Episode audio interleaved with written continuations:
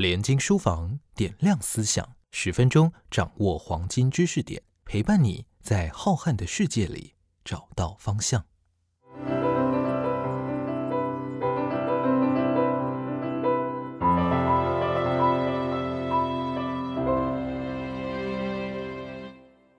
欢迎收听连经书房点亮思想，我是涂峰恩。在上一次的节目当中，我们跟大家介绍了《丝绸之路》这一本书，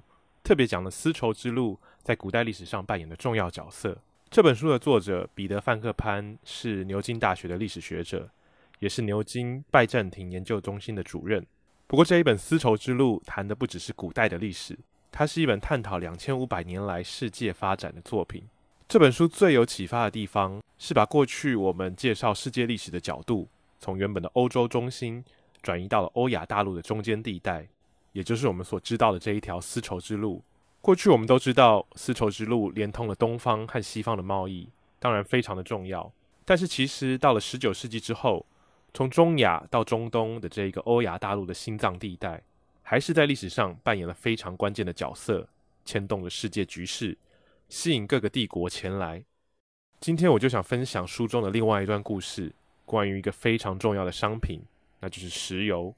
让大家可以了解丝绸之路在现代历史上持续扮演的角色。话说，在西元的一八七二年，有一位叫做彼得·路特的英国人来到今天的伊朗，当时的波斯。路特是一位成功的商人，他所创办的路透社后来成为了全世界知名的新闻通讯社。但是当时，他之所以要造访波斯，和他的新闻事业比较没有关系，而是因为那一年他在波斯获得了独家特许权，让他可以开采波斯全国境内的矿产和石油，还可以修建铁路、公共设施和建设其他的基础设施。这听起来对于路透当然是个大好机会，但是他的期望很快就落空了，因为伊朗的当地人强烈反对把这些权利送给像路透这样一个外国人。有人就说。伊斯兰的土地很快就会被外国人给控制，所以不能让他们为所欲为。因为这种种的原因，路透所获得的特许权还不到一年就被宣告无效。但是路特并没有放弃，他反而是向波斯的国王还有各种高级官员送上了一大笔的礼金，还答应他们可以从石油的利润当中分红。因为这种种的手段，他又一次获得了特许权。让他有十年的时间在波斯的土地上可以探勘石油。当时外界早就怀疑波斯的地底下的确拥有巨大的石油存量。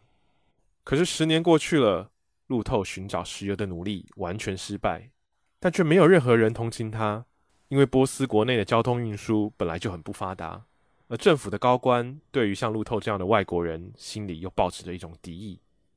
回到他的故乡英国，人们又说。在波斯这个地方做生意，风险本来就很高，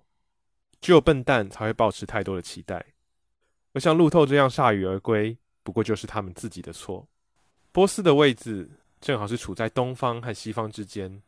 它连接着波斯湾、印度、阿拉伯半岛还有非洲。所以彼得·范克潘就说，从十九世纪末一直到二十世纪初，波斯人就是穿梭在欧洲的权力中心和金融中心之间。就好像当年历史上穿梭在丝绸之路上面的粟特商人，还有犹太商人一样，只不过这些波斯人卖的并不只是单纯的货品，而是服务还有合约。在路透失败之后，其他人还是继续寻找波斯的石油。另外有一位叫做诺克斯达西的英国人，就在路特之后取得了波斯国内的石油权利，所以达西投入了大量的资金，要在波斯这块土地上找到黑色黄金。但是结果让他很失望。波斯的气候恶劣，机械常常故障，员工还常常抱怨工作。当地的地方势力则是不断的找麻烦，所有的进展都很缓慢。达西心急如焚，担心自己是把钱往水里丢。他的银行代理人同样感觉到焦虑不安。七年的时间过去了，什么成果都没有。最后，达西的合伙人觉得迟迟看不到成效，不愿意再继续烧钱。打算要撤资，在一九零八年的五月十四号，他们传话给工地现场的负责人，要他们准备放弃。这封信从欧洲寄出，沿着驿站一路发往波斯。但在工地现场的团队还没接到这个消息，也不知道老板们已经准备放弃。他们每天依旧持续的工作，继续在坚硬的石头上打洞。在信件发出之后的两个星期，西元一九零八年的五月二十八日凌晨四点，这些工人突然发现自己挖到了石油主脉，一股黑色黄金从地底下汹涌而出，喷向了高空。多年来的辛劳终于有了回报，他们终于找到了第一口油井，证明波斯果然是有石油的。很快的，许多欧洲的投资人就蜂拥而至。这样意外的发现，让英国的石油公司可以持续的开发新的油井，也让他们在波斯的土地上建立起输油管线，将石油输送到波斯湾，然后运回欧洲。没过多久，这些输油管线就遍布了整个亚洲，以一种新的形式为丝绸之路注入了新的生命。在那之后，贯穿全球的已经不再是香料，还是丝绸，也不是奴隶或是白银。而是这些珍贵的石油，但是控制石油的欲望也成为许多问题的根源。它是政治动荡的种子，而波斯这块土地还有它周边的国家，从此就会不得安宁。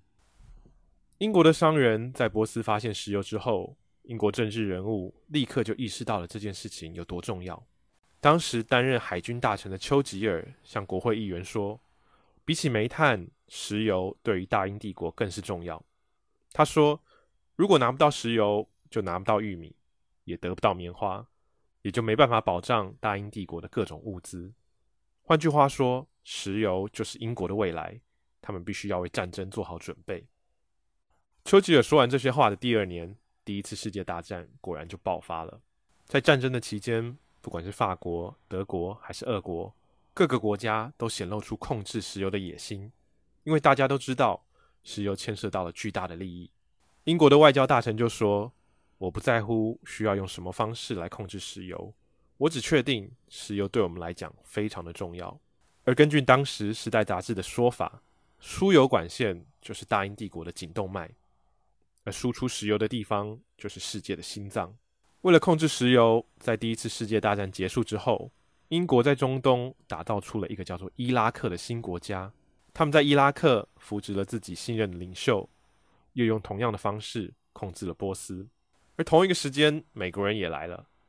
美国的国务院鼓励国内的石油厂商前往中东，寻找那些还没有被发现的油田。一开始，中东人觉得自己受到英国和俄国欺负太久了，所以看到美国这个新崛起的帝国，简直觉得是一个来拯救自己的白衣骑士。但是很快的，他们就发现。美国人和英国人其实差不多，甚至比英国人更像英国人。波斯当地的报纸就刊出了社论，痛骂美国和英国根本只是一丘之貉，都是金钱的信徒，而且都擅长以强欺弱。中东世界和美国的冲突从那时候就已经开始了，而且在第二次世界大战之后越演越烈。二战之后，英国在当地的势力已经消退，美国则想要取而代之。结果却发现旁边还有苏联虎视眈眈，于是美国在中东扶植了亲美的政权，又不断发动政变，结果却是让反美的情绪越长越高。一九七九年，在伊朗这个地方就掀起了一场革命，原本在位的国王逃亡到了美国，而名叫霍梅尼的革命领袖，在一场演讲当中愤怒地说：“东方的问题都是源自于西方，我们所有的问题都是来自美国。”美国原本想要建立起自己的思路，但伊朗的这一场革命却让他在中东地区的纸牌屋一瞬间的崩塌。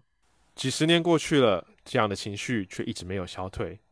就连后来发生的九一一事件也跟这段历史脱离不了关系。在过去一百多年来，各个西方帝国前仆后继，想要控制石油的产地，造成了恐怖和悲剧。想要掌握这一条新的丝绸之路，但是这些努力。最后却只留下了战争和暴动、恐怖和悲剧。但这段历史也让我们看到欧亚大陆的这个心脏地带，怎么样持续牵动着世界历史的变化。所以，彼得·范克潘在写完了《丝绸之路》这一本关于世界历史的著作之后，又写了一本《丝绸之路》的续篇。他从一个历史学者的角度分析当代局势的变化，他也提醒我们，想要了解世界的未来会变成什么样子。就必须关注这些在欧亚大陆的中心逐渐崛起的力量。如果你对世界的未来何去何从也感到好奇，在读完《丝绸之路》之后，不妨也就接着阅读这一本《丝绸之路》续篇。我们今天的分享就到这里告一段落，谢谢你的收听。年金书房点亮思想，我们下次再见。